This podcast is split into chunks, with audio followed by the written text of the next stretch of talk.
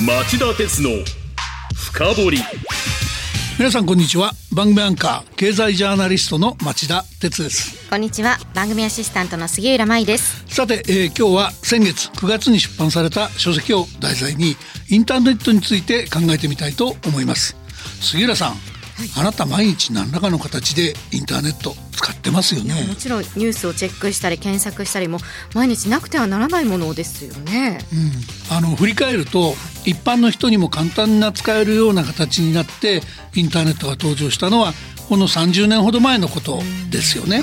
で最初は僕なんかもネットサーフィンをしてお役所や企業のホームページで発表資料を見るとか知り合いと電子メールをやり取りするぐらいだったのが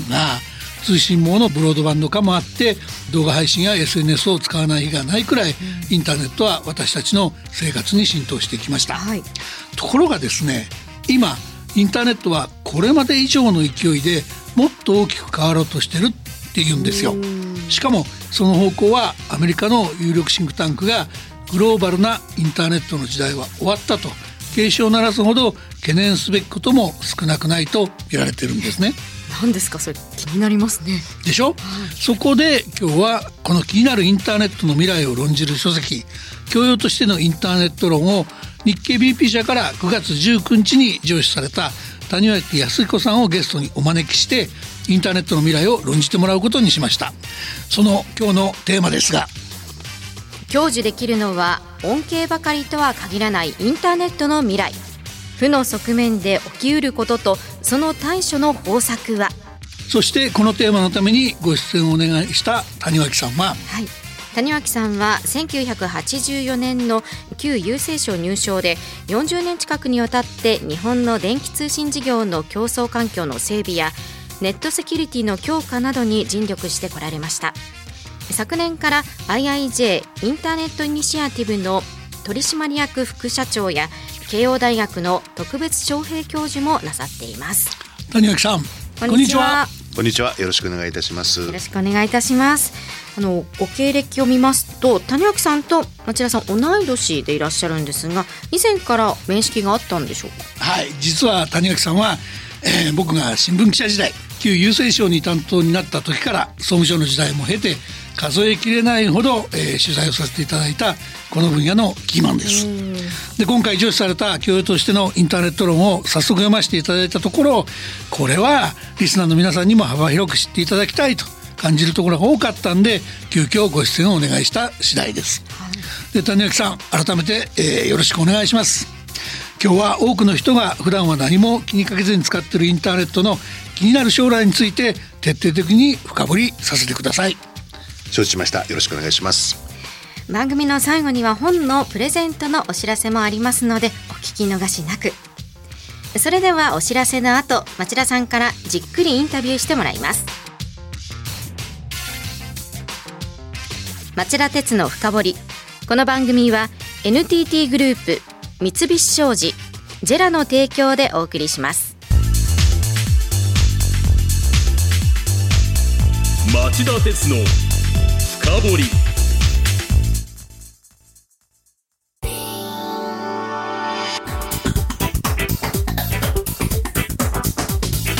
今日の深掘り。さて改めまして今日のテーマは？享受できるのは恩恵ばかりとは限らないインターネットの未来。負の側面で起きうることとその対処の方策は？オープニングでもご紹介しましたが今日は最新作教養としてのインターネット論を上司されたばかりの著者谷脇康子さんに知られざるインターネットの現状と未来そのリスクとリスクの対処方法などについて伺います。そこでまずは出版の動機を聞かせていただけませんか。この本で谷脇さんの著作は6冊目だと思いますが転職や大学教授への就任とご多忙を極めた時期だったはずなのになぜあえて、えー、書籍を出版してまで世の中の人に語りかけたい訴えかけたいことが何かあったんでしょうか？あの、インターネットを一般の人々が利用するようになって、まあ大体30年。まだそんなもんかという気もしますけれども、日本の今のインターネットの利用率は、50代までは95%以上、70代でも7割弱ということで、インターネットは日々の暮らしや仕事に欠かせないものとなっています。はいでインターネットは何か特別な契約をしたり追加の料金を支払うことなく世界中とつながって海外の情報を直接入手したり海外の知人とメールのやり取りをしたりすることができます。その意味でグローバルな通信手段いわば人々のコミュニケーションから距離や時間の制約を取り除いた20世紀最大の発明の一つだと言えます。ま、ただインターネットがこれだけ重要になってきますと国家間の争いがインターネットの運営の在り方に持ち込まれるようになったりそれからサイバー攻撃や偽情報などインターネットの負の側面も深刻化をしてきました。インターネットが生まれた当初の早々期の国境を気にしないでなんか面白いことができるという明るいワクワクしたイメージがなくなってアメリカの有力シンクタンクが公表した報告書で嘆いてみせたようにまさにグローバルなインターネットの時代が終わったという非常に悲観的な見方まで生まれています。うんで他方インターネットを通じてさまざまなデータが国境を越えて行き交うようになってその結果データを収集し解析することで社会課題の解決を図ろうという、まあ、非常に前向きな取り組みも環境とか災害対策健康医療などたくさんの分野で出てきています。まあ、そこでこうした身近なインターネットの裏側で起きている、まあ、しかしあまり広くは知られていないたくさんの事象について整理をしてご紹介をしたいということで今回の書籍を執筆することとしました。早速読ませていただいたんですけどあの谷口さん今まさにインターネットがまた大きく変わろうとしておりそのきっかけが新型コロナウイルス感染症のパンデミックやロシア軍によるウクライナ侵攻だっていうことも書かれてますよね。このあたりちょっとみんな関心持つところだと思うんですがどういうことか説明していただけますか？はいわかりましたあのインターネットが果たす役割の大きさを実感させるような大きな事案、まあ、それが今あのおっしゃっていただいたコロナとそれからウクライナの問題です。はい、でまずあのコロナの流行でえーまあ、我々も経験しましたけれども人々は自宅に長期間いなければならないいわゆるステイホームとなりました。まあ、しかし100年前に大流行したスペイン風邪の時と違うのは今回私たちにはインターネットがあったということです、はい、インターネットを使ってテレワークをしたり遠隔授業遠隔医療、まあ、オンラインの買い物なども行われました。そして人々が不安に感じる中ソーシャルメディアを使って人々がつながることもできましたスマートフォンの位置情報を使って主要な駅周辺の人手情報。例えば渋谷駅周辺は先週よりも人手が20%増えている。といった情報が提供されますと外出を控えないといけないという動きにつながりました。データが人々の行動を変えるいわゆる行動変容と呼ばれる事態が起きました。今のお話のところをちょっとかいつまんでみると100年前のスペイン風邪の時は感染症ですから隔離されたりあるいはその自分たちで閉じこもったりかなり孤独な闘病生活っていうか感染症対策を送ったわけですよね。ところが今回はネットでみんなつながっていたし単につながってるだけじゃなくて仕事やなんかもできたし予防のための対策もこれを使って打てたと画期的な違いがあったっていうことになりますね。そうですねやはりインターネットが時間と距離を超えるということができたので我々はステイホームをしながらも経済活動だとかあるいは人と人とのつながりをそのまま維持することができたということが言えると思います。なるほど。ウクライナの方はどうですか？戦争の方です、はい、そうですね。えっと今もウクライナの問題続いていますけれども、えウクライナの人々はインターネットを使ってロシアによる攻撃の被害状況を写真に撮ってまあ、スマホがありますので写真に撮ってソーシャルメディアに投稿して、でこうしたデータを集約する形で地図上に整理することで国全体の被害状況を把握する試みが行われています。うん、でその他偽情報だとかサイバー攻撃によるデータの消去それから電力などのインフラの機能停止などインターネットを介したさまざまな攻撃、まあ、いわゆるサイバー攻撃も行われているのは事実です。うんでこのように人々の命に関わるような事態の中でもインターネットに代表されるデジタル技術が大きな役割を果たしているということが言えると思います。まあ今の話もフェイク情報の話がありましたけど、ウクライナのゼレンスキー大統領のフェイク動画が出てきて、あのもう戦うのやめろみたいなとんでもない情報戦になってるわけですよね。ほとんど本物と見まごうばかりの、うん、そういった動画ですね、ディープフェイクと言われてますけれどもこうしたものがやっぱり非常に多く流布している、まあ、こういった時代になってきてるんだと言えます。恐ろしいことですね。さて話を進めたいと思います。コロナ危機やウクライナ戦争を機に世界でインターネットの使われ方が大きく変わってきているのに対して、えー、日本では実は必ずしもうまくいってないんじゃないかというご指摘のことをこの本の中で指摘されてますよね。これはどういった面のことをおっしゃってるんでしょうか？はい。あの少し今の日本のインターネット環境のお話をしたいと思うんですけれども実はあの日本のインターネット環境っていうのはとても進んでいます、はい。光ファイバー網の整備、まあ、整備率ですけれどもこれは全国ベースで見ると99%ということで、うん、これ世界最高水準です、はい、まあ、いわば光の国と言ってもいいぐらいです、うん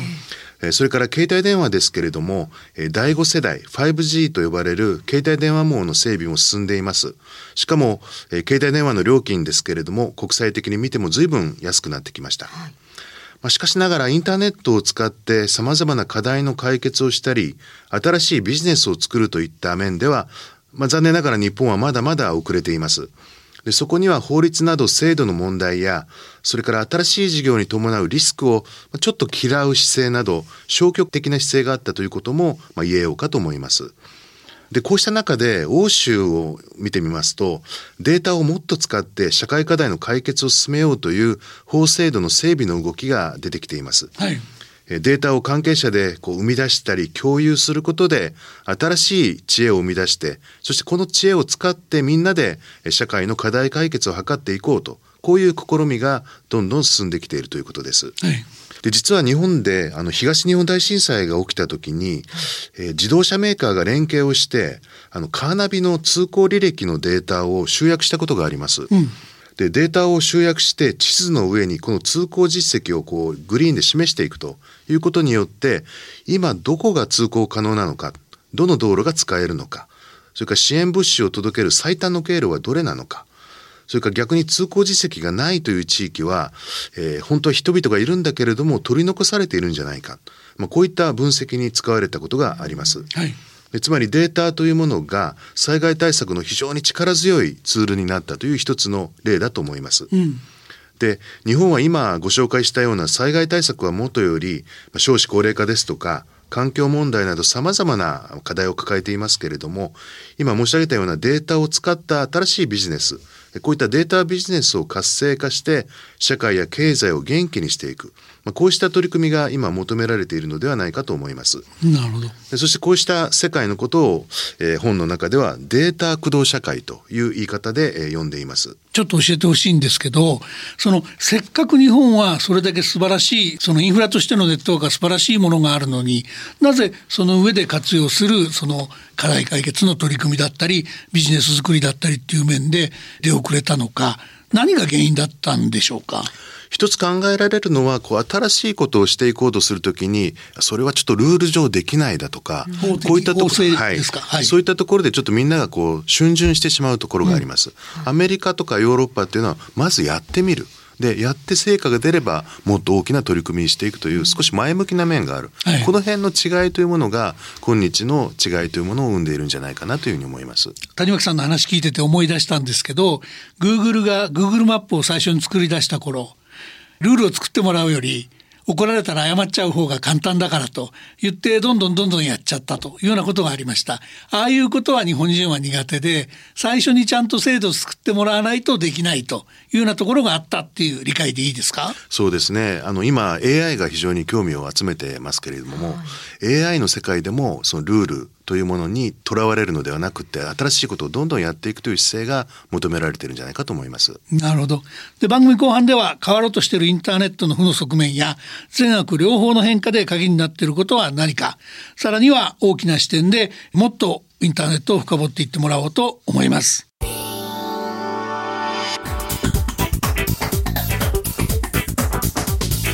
今日の深掘り今日のニュース深掘りは、享受できるのは恩恵ばかりとは限らないインターネットの未来。負の側面で起きうることと、その対処の方策はと題して、IIJ インターネットイニシアティブ副社長の谷脇康彦さんをゲストにお迎えしてお送りしています。さあお知らせの前は新型コロナウイルス危機やウクライナ戦争をきっかけに世界は新たなインターネットの利用の面で大きく変わりつつあるのに対し日本は法整備の面で欧米に遅れを取っているというお話がありました。はい、えー、谷垣さん番組の前半の最後のところでデータ駆動社会っていう、えー、言葉概念に触れられました。でこの本ではこのデータ駆動社会っていうのが進んでいくとデータ資本主義が誕生巨大化するという趣旨のことも主張されています。この2つの概念がどういうことなのか相互にどう絡み合ってるのかそれゆえ何が重要なのかといったことをちょっとかいつまんで解説していただけませんか。特にこういった言葉聞き慣れないリスナーも多いと思うので具体例なんかもあると分かりやすいと思うんですが。はいわかりました。あのデータというものは目に見えませんので、えー、データの果たす役割を理解するのは少し難しいところもあります、はい、具体的な例であのご説明をしてみたいと思います、はい、例えばあの Google のサービス、まあ、とても便利で、えー、検索サービスだけではなくって文書作成や地図日程管理、ビデオ会議などいろいろなサービスを無料で使うことができます。確かにこれらのサービスは無料なのですけれども、利用している個人の好みだとか、関心事項など様々な個人データが集められています。で、これらのデータが集積されますと、多数の利用者だとか消費者のデータが集まるので、これを AI などで解析して、マーケティングデータとして企業などに販売するといったビジネスが成り立っているわけです。はい、しかし、Google、Amazon、Facebook、まあ、現在メタというふうに名前変わってますけれども、それに Apple といった事業者、この4社の頭文字を取って GAFA と呼ばれておりますけれども、この GAFA は膨大なデータを収集して、これをいわば独り占めしている状況にあります。でこうした状況に対してアメリカでは日本の公正取引委員会にあたる組織がアマゾンやグーグルを提訴したり欧州でも彼らの力を規制する法律を作ったりしています。データというのはサービスの提供の原材料として使っても目減りしませんし、データを集めれば集めるほど関係者にとって魅力的になって、より規模が大きくなるという、まあ、ネットワーク効果、いわば雪だるま効果も働きます。データを使って社会を元気にする、課題を解決する、そのような状況を作っていくためには、健全なデータ活用ビジネスを育成するためのルール整備なども求められていると言えます。データ資本主義というかそういうその GAFA のような会社がむしろデータ駆動社会をえー、主導してるっていう感じですかね。そうですね。はい。で、そのインターネットの未来っていうと、もう一つどうしても僕伺っておかなくてはいけないと思う問題があります。それは本来自由な空間として誕生したはずのインターネットが、最近はリアルの世界で言論統制をタブーとしない、えー、中国やロシアのような権威主義国家の台頭もあり、言論やデータ流通の両面で自由が大きく損なわれ始めてるんじゃないかっていう懸念です。そういった国からのサイバー攻撃やフェイク情報の拡散が増えているという心配の動きもよく指摘されますよね。これらの点について谷脇さんの見解を聞かせてください。はい。インターネットでは自由に自分の意見を発信し議論する、まあ、こういったことができる場です。でそうしたその自由な雰囲気があるからこそインターネットというものが世界に広がったというふうに言えると思います。まあ、しかし最近のアメリカの調査によりますと、まあ、インターネットの自由が保障されている国は世界70カ国のうちの約半分インターネット利用者の約3分の2はネットで何か発言すると処罰を受ける可能性があると分析しています。深刻ですよね。そうですね。でご指摘のようにあの中国やロシアのような覇権主義国家ではインターネットの運用に国が大きく関与しておりまして国の方針に沿って言論やデータの流通を制限する方向にあります。でこれはさっき言ったインターネットの自由というものを損なう非常に心配な状況だと思います。でインターネットを通じて人々の考え方が形成される今の時代にインターネットの自由度にこう大きな違いがあってあたかもインターネットが2つに分断されているような時代になるというのは、まあ、決して望ましいことではないと思います。はいまあ、しかしアメリカと中国のデカップリングに代表されるようにインターネットも分断の危機にあります。うん実はちょうど京都で、えー、8日からインターネットの運営の在り方をめぐる国際会議、えー、あさってですけれどもからこれ国連の主催で、えー、開催されます。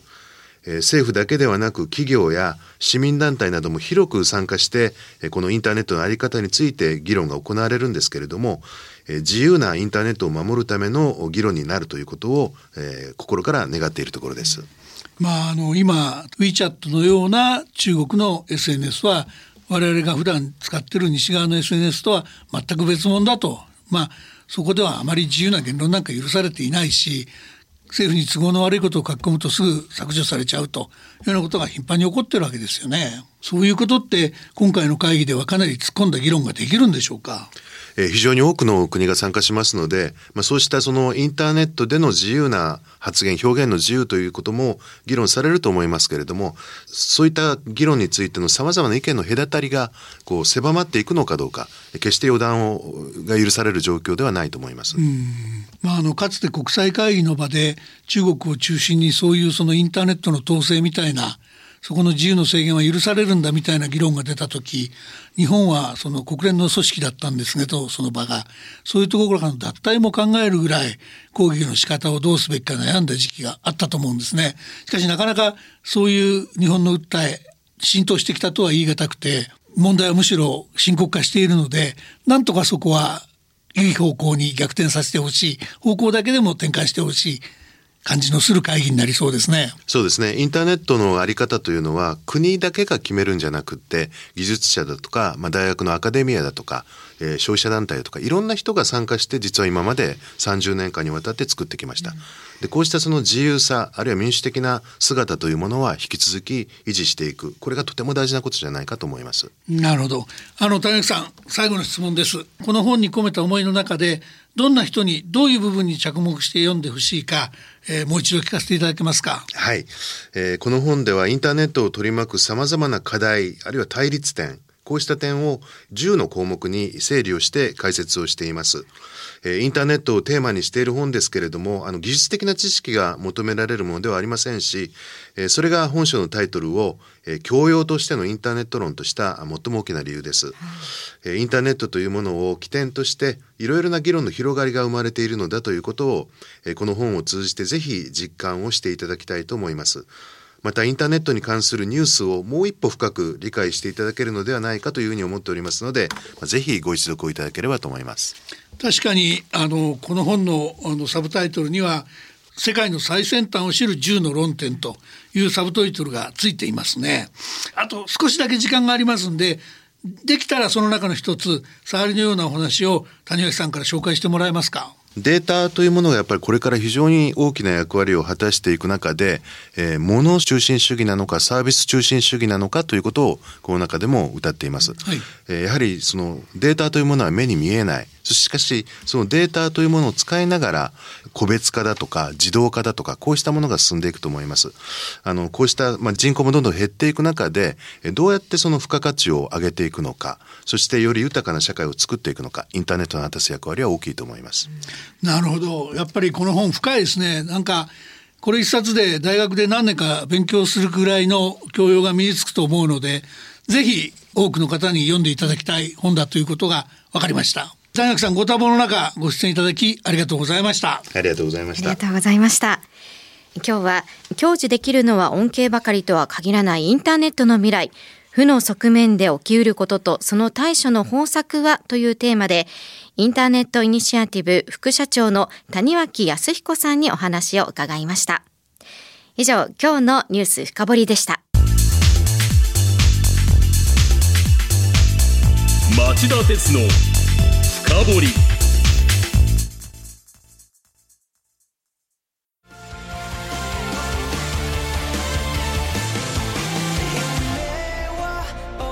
本気で夢を追いかけるとき新しい一歩を踏み出すとき大切なものを守りたいとき誰も見たことがないものを作り出すとき自分の限界に挑むとき絶対できないと思って始める人はいない。